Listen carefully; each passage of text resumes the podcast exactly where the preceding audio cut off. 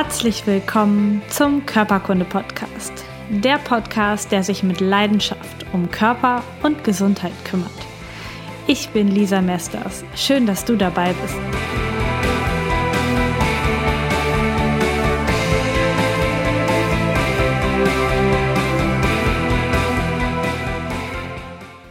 Herzlich willkommen zu einer neuen Folge Körperkunde Podcast. Das heutige Thema sind künstliche Süßungsmittel. Im zweiten Teil insbesondere Sorbit und im ersten Teil aber alle möglichen künstlichen Süßungsmittel. Und ich möchte heute in das Thema einsteigen mit einem Fallbeispiel aus meiner Praxis. Und zwar kam vor ungefähr sechs Wochen ein junges Mädchen zu mir in die Praxis mit ihrer Mama Sie ist 15 Jahre und sie berichtet mit ihrer Mutter zusammen davon, dass sie ein ganz schlechtes Immunsystem hat und vor allen Dingen andauernd Bauchschmerzen hat und ähm, ja wirklich so starke Kreislaufprobleme, dass sie an manchen Tagen nicht zur Schule gehen kann. Sie fühlt sich total geschwächt, machte auch einen ganz blassen Eindruck. Es ging ihr wirklich nicht gut. In der Anamnese habe ich dann herausgefunden, dass sie letztes Jahr im Herbst am Epstein-Barr-Virus erkrankt ist, also das pfeifrische Drüsenfieber hatte. Und weil sie so empfindlich am Bauch war und sich von mir hat fast gar nicht anfassen lassen, weil sie solche Schmerzen hatte, habe ich sie erst nochmal zum Arzt geschickt, denn dieses Drüsenfieber kann sich auch in den Bauchorganen festsetzen, in Leber oder in Milz und das wollte ich erst abgeklärt haben, bevor ich ihr da auf dem Bauch wild rumdrücke und versuche sie über den Darm oder über irgendetwas anderes zu behandeln. Und das wurde nochmal abgeklärt und die Ärztin hat gesagt, nö, da ist nichts. Und dann bin ich nochmal ein paar Wochen später gekommen. Die Blutwerte waren in Ordnung, alles tippitopp, aber eben immer noch diese Schwäche. Nicht mehr an allen Tagen, das hat sich schon so ein bisschen relativiert, aber an manchen Tagen wirklich ganz, ganz schlimm. Und wir haben weiter geredet und überlegt, wo kann es herkommen und was kann das sein, was dort diese Probleme macht und hatten dann zwischenzeitlich, nachdem klar war, okay, das mit dem pfeifrischen Drüsenfieber ist ausgeschlossen, hatte ich mit ihr schon einen Darmtest gemacht und den haben wir dann auch besprochen. Und dabei kam schon mal raus, dass dieses Mädchen überhaupt keine guten Bakterien im Darm hat. Das heißt, die Fäulnisbakterien, die Fäulnisflora war teilweise sogar aufgewuchert und manchmal auch noch normal, aber die kompletten guten Bakterien, die ähm, die Nahrung im Dünndarm verdauen, die ganzen Lactobakterien waren alle nicht nachweisbar. Fünf Bakteriengruppen nicht nachweisbar. Das hatte ich jetzt so noch nicht gesehen und ähm, das erstaunte mich einfach und ich habe gedacht, hm, hat sie denn irgendwie hm, Antibiotika bekommen im Laufe dieser Viruserkrankung, obwohl es eigentlich keinen Sinn machen würde, aber ich habe halt mal gefragt, manchmal kommen ja Ärzte auf solche Ideen und das wurde aber verneint. Und so richtig machte das keinen Sinn. Na klar, es hätte so ein bisschen vom Darm kommen können, es hätte auch noch die Auswirkungen von dieser Infektionserkrankung sein können, aber irgendwie machte es keinen Sinn. Und wir haben trotzdem dann erstmal besprochen, was sie essen darf in Zukunft, was ähm, für Bakterien sie jetzt einnehmen soll und haben das alles schon so eingetütet gehabt und ich war schon fast an ihr dran, sie dann noch manuell am Bauch zu behandeln. Da sagte zu mir, darf ich dann meine Kaugummis noch weiter essen? Und vorher hatte ich in ihrem Nahrungsmittelplan, was sie mir gesagt hat, nichts gefunden, was irgendwie ein Anhaltspunkt sein könnte. Und dann sage ich, ja, hol mal die Packung her. Und dann holte sie so eine Maxi-Packung von so einer schwarzen Kaugummisorte. Ich weiß nicht, wie die heißt. Ähm, ich esse eigentlich gar keine Kaugummis. Also so eine schwarze Box, ihr kennt die sicherlich. Ziemlich groß, 35 äh, Kaugummis sind dort drin in jeder Box. Und dann hab, hat sie mir die gezeigt und ich habe geguckt und da waren fünf Sorten Süßstoff drin. Fünf verschiedene Sorten. Dann habe ich gesagt, hm, ist nicht so gut, also du solltest auf jeden Fall nicht so viele davon essen. Ich sage, wie viele isst du denn? Dann hat sie erzählt, dass sie ungefähr eine Packung pro Woche isst. Das heißt, so ungefähr sechs Kaugummis am Tag, fünf, sechs Kaugummis, was schon sehr viel ist. Und dann kam ihre große Schwester rein und ähm, hörte das, dass sie sagte, dass es, dass sie ja einmal die Woche so eine Packung isst und dann hat sie gesagt, das stimmt doch gar nicht. Diese Packung hast du doch gestern erst gekauft. Du kaufst dir bestimmt alle zwei Tage eine neue Packung. Daraufhin habe ich dann in die Packung geguckt und kurz durchgezählt und es waren noch 17 von 35 Kaugummis drin. Das heißt, dass dieses Mädchen einfach mal locker 12 bis 15 Kaugummis am Tag verdrückt vielleicht sogar noch ein bisschen mehr in, im Alltag, wenn sie in die Schule geht und damit ziemlich große Mengen an Süßstoff zu sich nimmt ähm, und auch eine Sucht schon entwickelt hat bei diesem Kaugummi. Also das stellte sich im Laufe des Gesprächs raus, weil sie wollte auf keinen Fall, dass sie diese Kaugummis jetzt nicht mehr essen darf. Und dann sind wir so ein bisschen hin und her und haben noch geredet und dann sagte ja, letztens, als es mir so schlecht ging, bin ich auch mal runtergegangen zu meiner Oma und die hat so ein Blutzuckermessgerät und dann habe ich mitten am Tag einen Blutzucker von knapp 70 gehabt. Und 70 ist wirklich so der untere Grenzwert von gerade noch normal. Danach geht's, darunter geht es in die Unterzuckerung. Und dann ist es mir so gekommen, in den Kopf gekommen. Eine Tatsache, die ich eigentlich schon länger weiß, aber auch noch nicht so richtig mal erfahren habe bei Patienten, dass der Körper, wenn er Süßstoff zugeführt bekommt, über die Zungenrezeptoren natürlich denkt, er würde Zucker zu sich nehmen. Denn unser Körper weiß ja nicht, dass wir heutzutage künstliche Süßstoffe herstellen können. Unser Körper ist ja noch gepolt auf natürliche Lebensmittel und wird es wahrscheinlich auch ganz schön lange noch bleiben, sodass, wenn wir etwas Süßes essen, und das schon über die Rezeptoren der Zunge aufnehmen, dass dann schon unsere Bauchspeicheldrüse anfängt, Insulin zu produzieren um den Zuckerspiegel im Blut konstant zu halten. Das heißt, wenn wir jetzt was Süßes, Zuckerhaltiges essen würden, nehmen wir an, vielleicht einen Apfel oder eine Banane, dann brauchen wir hinterher das Insulin, damit das aus dem Blut in die Zellen aufgenommen werden kann. Und wenn jetzt dieses Mädchen den ganzen Tag Kaugummis kaut, wo Süßstoff ohne Ende drin ist und die Zunge die ganze Zeit Süße merkt, dann fängt jedes Mal die Bauchspeicheldrüse auch durch die Kaubewegung an, die, das Insulin und auch andere Verdauungsenzyme zu bilden, die dann dafür sorgen, dass der Blutzucker runtergefahren wird, also das, was noch an Blutzucker, äh, noch an Zucker im Blut ist, in die Körperzellen aufgenommen wird und dann der Blutzuckerspiegel sinkt, was dann dafür sorgt, dass natürlich auch Kreislaufbeschwerden entstehen. Ja, du kennst es wahrscheinlich, wenn du mal eine richtig schöne Unterzuckerung hattest, dann weißt du, wie sich das anfühlt, dass man so flatterig wird und es wird einem vielleicht sogar schwarz vor Augen. Man bekommt Heißhungerattacken oder so etwas. Das bedeutet, dass diese Beschwerden, die das Mädel jetzt so lange hatte und die sie auch so im Alltag einschränken, zu einer sehr hohen Wahrscheinlichkeit von dem Kaugummi kommen, was sie in so großen Mengen zu sich nimmt. Und darüber hinaus habe ich nochmal recherchiert, was gerade so über Süßstoffe im Internet geschrieben steht. Und Früher hat man angenommen, dass diese künstlichen Süßstoffe den Stoffwechsel überhaupt nicht beeinträchtigen. Das heißt, das schmeckt süß, ist angenehm, aber unser Körper macht nichts damit. Das wird einfach wieder ausgeschieden. Und heute weiß man, dass das nicht so ist. Man weiß, dass die Bauchspeicheldrüse anfängt, Insulin zu produzieren das lässt den Blutzuckerspiegel in den Keller rauschen, weil der dass der Zucker, der im Blut ist, wird in den Zellen aufgenommen und es wird ja keiner nachgeliefert, weil es ist ja nicht wirklich Zucker in den Mund gekommen, sondern das war ja nur ein bisschen Süßstoff. Und dann beginnt es, dass du dann, wenn der Zucker in den Keller rauscht, auf einmal richtig Hunger kriegst und Kreislaufprobleme bekommst und dann unbedingt was essen möchtest, weil dein Blutzucker im Keller ist. Und dann bekommst du Heißhungerattacken.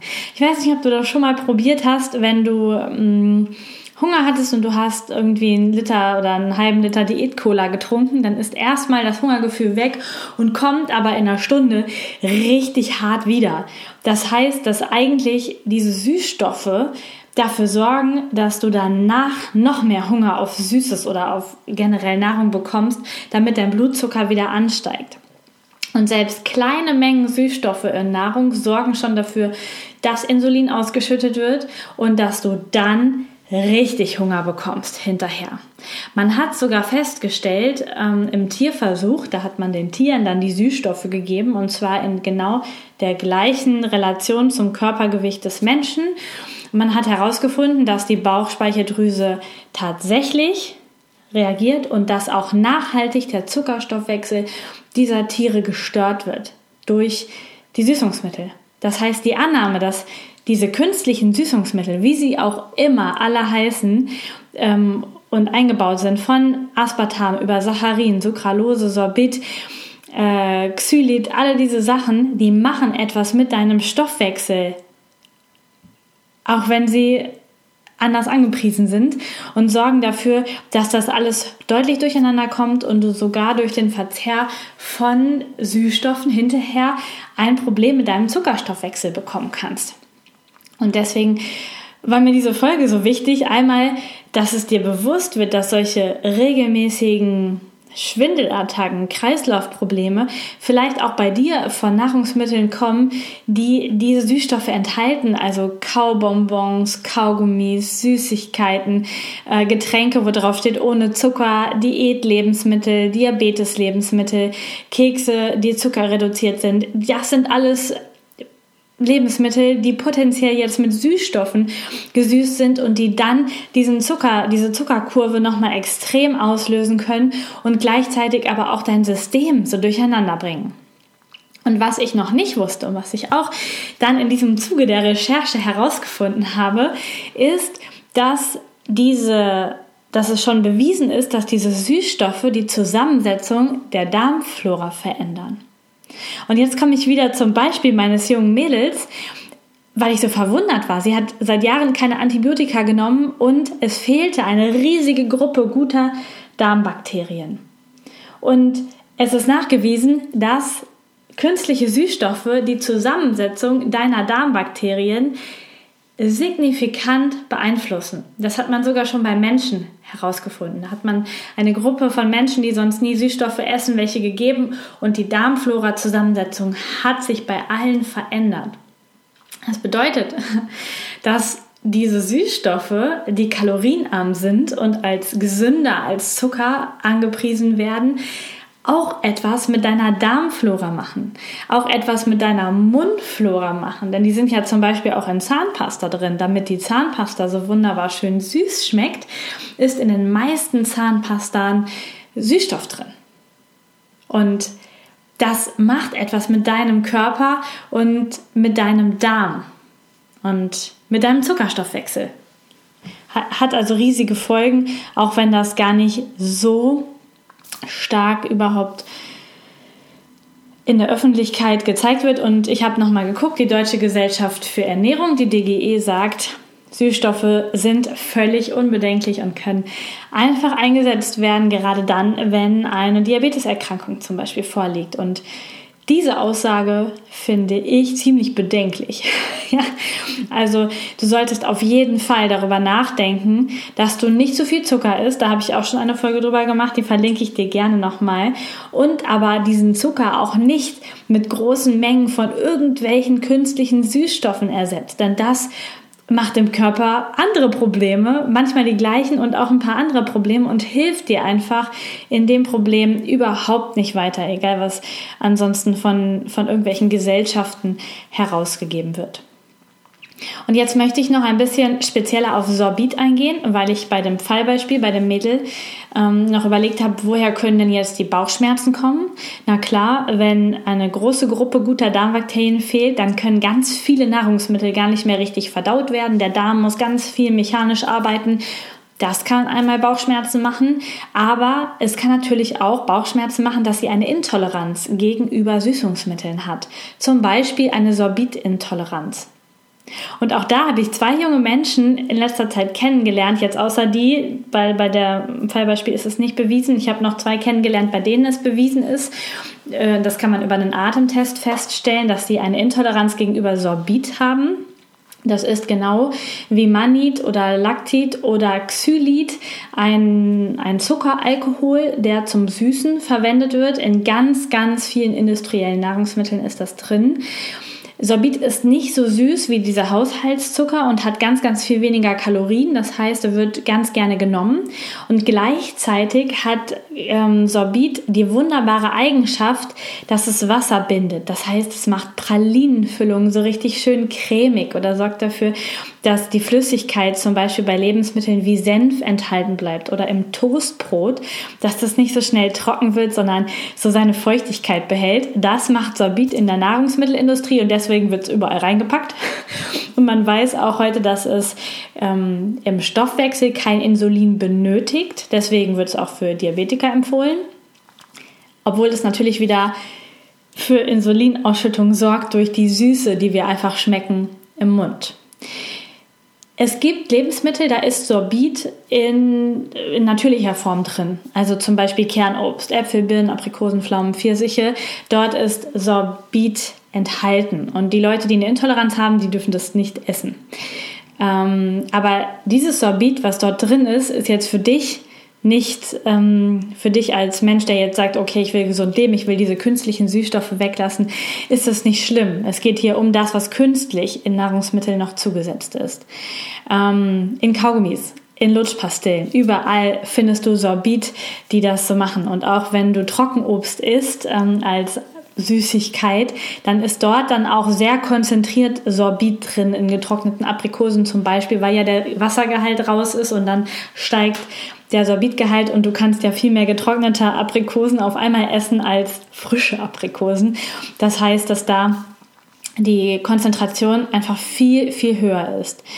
Wenn du mehr als 20 Gramm davon täglich isst, dann bekommst du auch als jemand, der keine Intoleranz hat, Bauchschmerzen und Durchfälle. Und das steht auf diesen Nahrungsmitteln, die Sorbit enthalten, auch drauf. Da steht nämlich drauf, dieser Satz kann bei übermäßigem Verzehr abführend wirken. Das kennst du bestimmt von Kaugummipackungen oder von äh, Trockenobst, da steht es auch drauf. Also es gibt mehrere Lebensmittel, wo das so explizit draufsteht und da ist meistens der Verursacher dieser ähm, abführenden Wirkung dann das Sorbit. Es wird aber so gerne benutzt, deswegen ist es überall drin. Und ich hatte es eben auch schon mal erwähnt, auch in Zahncreme ist es drin. Das heißt, die Menschen, die eine Sorbitintoleranz haben, müssen auch auf ihre Zahncreme unbedingt achten, dass dort kein Sorbit drin ist. Genauso wie du auf jeden Fall darauf achten musst bei jeglichen Gewürzmischungen oder Fertigprodukten, weil es da sehr, sehr häufig einfach drin vorkommt. Wenn du eine Sorbitunverträglichkeit hast, dann können schon kleinste Mengen Sorbit ähm, die Dünndarmtätigkeit stören. Also Sorbit wird eigentlich im Dünndarm aufgenommen und dann kommt es zu Symptomen wie Bauchschmerzen, Blähungen oder eben Durchfälle. Ein Atemtest kann das Ganze dann sicher diagnostizieren. Das heißt, das kannst du bei einem Arzt dann machen lassen, damit du weißt, ob du dort zu der Gruppe intoleranten Menschen gehörst oder eben nicht. Und wenn du überhaupt keine Symptome wie Blähung, Bauchschmerzen und so etwas hast in Bezug auf Essen, dann brauchst du es auch gar nicht testen lassen, weil das macht ja dann gar keinen Sinn. Wenn du aber dazu neigst, besonders bei äh, Fertiggerichten oder nach Kaugummiverzehr, dann solltest du es vielleicht testen lassen oder einfach davon ausgehen, dass du es hast und diese Lebensmittel dann leiden äh, meiden. So. Genauso sollten unbedingt alle Menschen, die an Fructoseintoleranz leiden, auch Sorbit meiden. Denn wenn du eine Fructoseintoleranz hast, dann kannst du immer noch geringe Mengen von Fructose verstoffwechseln. Wenn du aber Sorbit aufnimmst, dann wird das, dieser geringe Teil auch noch gehemmt und du bekommst viel, viel früher Bauchschmerzen und die Bauchsymptome. Das heißt, das solltest du unbedingt vermeiden.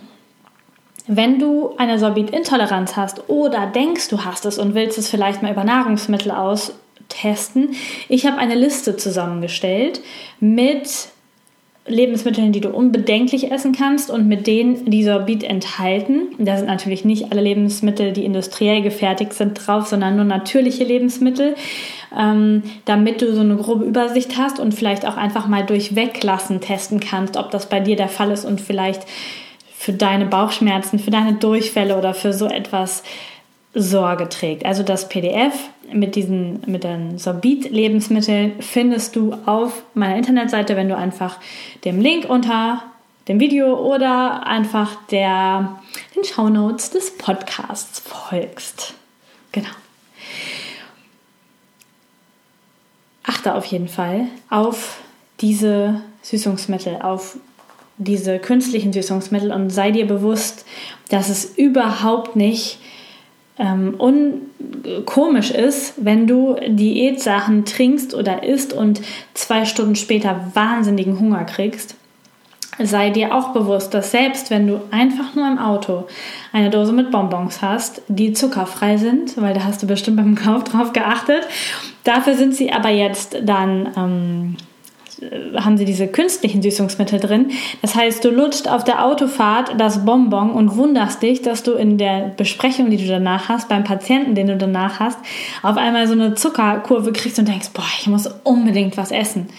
Das liegt einfach daran, dass die Süße des Bonbons, was du ja so zwei, drei Minuten im Mund hast oder beim Kaugummi sogar länger, die ganze Zeit dafür gesorgt hat, dass deine Bauchspeicheldrüse Insulin ausgeschüttet hat und die hat schon mal schön deinen Blutzucker abgesenkt. Es kommt aber kein neuer Blutzucker nach und dann sagt dein Körper, okay, dann müssen wir jetzt was essen. Wir brauchen jetzt den Zucker, damit wir den Blutzuckerspiegel für das Gehirn, für den Kreislauf, für alles konstant halten. Und da brauchst du dich dann gar nicht wundern. Das heißt, es ist viel, viel besser. Du isst einfach zwischendurch einen Apfel oder eine Banane, nutzt irgendetwas, was ähm, tatsächlich vielleicht sogar Zucker hat, wenn du Bock auf was Süßes hast ab und zu, anstatt auf diese Ersatzprodukte zu greifen.